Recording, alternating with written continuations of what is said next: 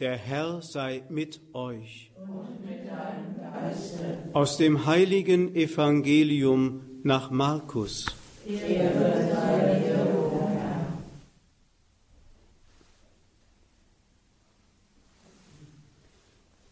In jener Zeit ging Jesus zusammen mit Jakobus und Johannes in das Haus des Simon und Andreas.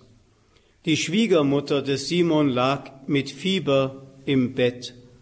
Sie sprachen mit Jesus über sie, und er ging zu ihr, fasste sie an der Hand und richtete sie auf. Da wich das Fieber von ihr und sie sorgte für sie. Am Abend, als die Sonne untergegangen war, brachte man alle Kranken und Besessenen zu Jesus. Die ganze Stadt war vor der Haustür versammelt, und er heilte viele, die an allen möglichen Krankheiten litten und trieb viele Dämonen aus. Und er verbot den Dämonen zu reden, denn sie wussten, wer er war. In aller Frühe, als es noch dunkel war, stand er auf und ging an einen einsamen Ort, um zu beten. Simon und seine Begleiter eilten ihm nach, und als sie ihn fanden, sagten sie zu ihm, alle suchen dich. Er antwortete, lasst uns anders wohin gehen in die benachbarten Dörfer, damit ich auch dort predige, denn dazu bin ich gekommen. Und er zog durch ganz Galiläa, predigte in den Synagogen und trieb die Dämonen aus. Evangelium unseres Herrn Jesus Christus. Lob sei dir, Christus. Liebe Schwestern, liebe Brüder, die Lesung aus dem ersten Buch Samuel, die wir eben gehört haben, regt an zum Nachdenken. Da heißt es, in jenen Tagen waren Worte des Herrn selten. Trifft das nicht auch auf unsere Zeit heute zu? Worte und Wörter haben wir genug. Es wird geredet und diskutiert. Und viele wissen es besser, was die Kirche heute braucht und was den Menschen gut tun soll. Aber Worte Gottes sind selten geworden. Aber ein Trost. Die Lampe Gottes ist noch nicht erloschen. Sie brennt noch. Und wenn sie auch ein kleines Flämmchen ist, aus diesem Flämmchen kann wieder ein riesiger Brand werden, auch in unseren Herzen. Die Geschichte, die wir gehört haben aus dem ersten Buch Samuel, ist eine Berufungsgeschichte. Hier sind drei Personen genannt, nämlich Gott, der Rufende, Samuel, der Hörende, Eli, der Deutende. Wir haben es bei Berufungsgeschichten und bei den Erfahrungen, die wir mit Berufungen bisher gemacht haben, eigentlich immer die Situation so eingeengt, dass wir es auf den Rufenden und den Hörenden beschränkt haben. Gott ist der Rufende. Und wenn von ihm kein Ruf ausgeht, dann können wir uns tausend Berufungen einbilden, aber wir müssen eines bedenken. Im Ruf liegt zugleich auch immer die Fähigkeit zu hören und dem Ruf zu folgen. Extrembeispiel Lazarus im Grab. Jesus ruft hinein, Lazarus komm heraus. Ein Leichnam kann weder hören noch sich bewegen. Im Ruf liegt immer die Fähigkeit zu hören und die Fähigkeit, dem Ruf zu folgen. Wir können uns also keine Berufung selber machen. Es gibt viele Leute, die fühlen sich berufen, zum Beispiel zum Priestertum in der Kirche und so. Aber sofern Gott nicht ruft, ist eine solche künstlich gemachte Berufung eine Konstruktion der Menschen, die keinerlei Vollmacht besitzt. Dazu braucht es den Deutenden. Es hat einmal, glaube ich, Bischof Hämmerle von Aachen gesagt, es braucht heute weniger Samuels als mehr Elis, die deuten, die anderen den Ruf Gottes erklären und ihnen verständlich machen, wie ein Ruf geschieht und dass ein Ruf vielleicht ganz persönlich an sie gerichtet ist. Das können Seelsorger sein, das können geistliche Begleiter sein, das können vielleicht auch die Eltern von Kindern sein.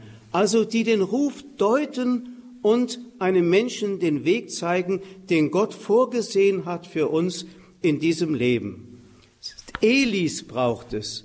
Elis, die deutliche, die Worte Gottes den anderen erkennbar machen lassen.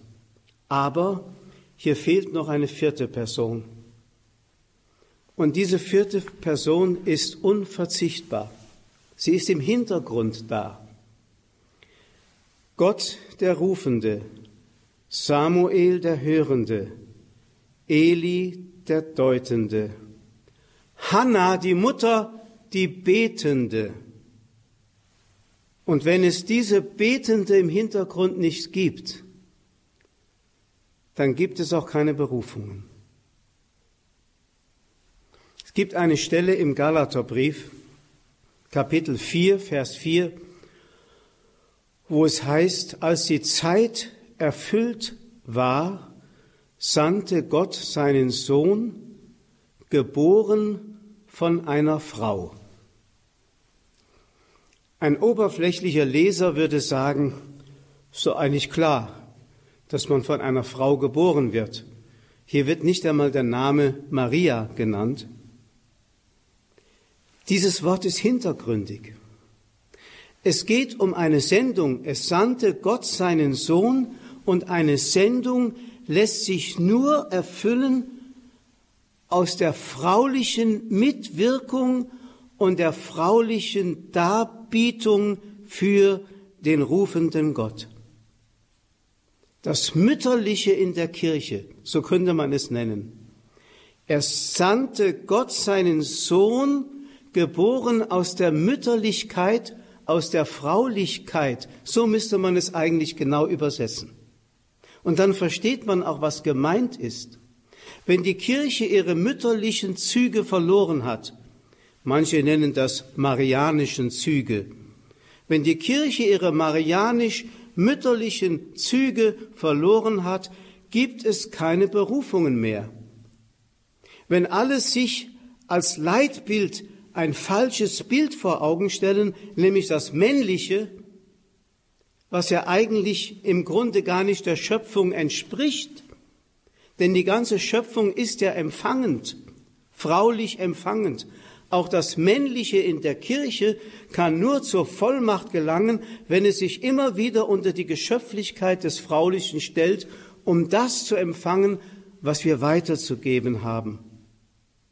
Wenn das Frauliche, ich sage es noch einmal, und das Mütterliche in der Kirche erstirbt, gibt es keine Berufungen mehr. Das fängt an in jeder Familie, in der kleinsten Zelle der Kirche und der Gesellschaft. Wenn da der mütterliche Boden nicht mehr da ist, woher soll es kommen? Priesterliche Berufungen, auch Ordensberufungen sind keine menschlichen Konstrukte. Wir können die Kirche nicht machen. Es ist immer so diese Meinung, wir machen Kirche oder man suggeriert es mit dem Wort, wir sind Kirche. Wir haben es ja gehört. Im Epheserbrief heißt es ganz am Anfang, gepriesen sei der Gott, der uns mit allem Segen seines Geistes gesegnet hat, durch unsere Gemeinschaft mit Christus im Himmel. Das heißt, wir können nur Kirche sein durch unsere Gemeinschaft mit Christus im Himmel. Er ist der Herr, er ist das Haupt, die Kirche ist fraulich, sie ist seine Braut. Und wenn diese Brautkirche nicht mehr hervortritt in ihrer fraulichen Art des Empfangens, ganz Gott sich darbietend, wie Maria es getan hat, dann kann sie nicht fruchtbar sein, dann kann sie nicht gebären. Denn wo keine Mutter da ist, ist doch keine Geburt da. Das ist im Grunde so einfach und wird heute nicht mehr verstanden, weil, sagen wir es ruhig mal deutlich, das Muttertum in unserer Gesellschaft diskreditiert wird. Man will nicht mehr mütterlich sein. Man will auch keine Mütter mehr haben. Die Zeitschrift, die die KfD früher herausgegeben hat, hieß Frau und Mutter. Heute heißt sie Junia. Das spricht Bände. Man nimmt sich den Mann als Leitbild, will auch Apostel sein. Darüber müssen wir einmal nachdenken.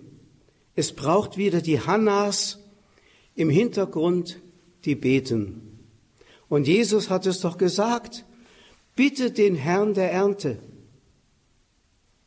damit er Arbeiter in seinen Weinberg sende. Bittet. Wenn die betende Kirche, die empfangsbereite Kirche nicht mehr da ist, die mütterliche oder marianische, dann gibt es auch keine Berufungen mehr. Also diese Samuel-Geschichte enthält vier Personen. Noch einmal, Gott den Rufenden, Samuel den Hörenden, Eli den Seelsorger, den Deutenden, aber ganz wichtig, Hannah die Betende.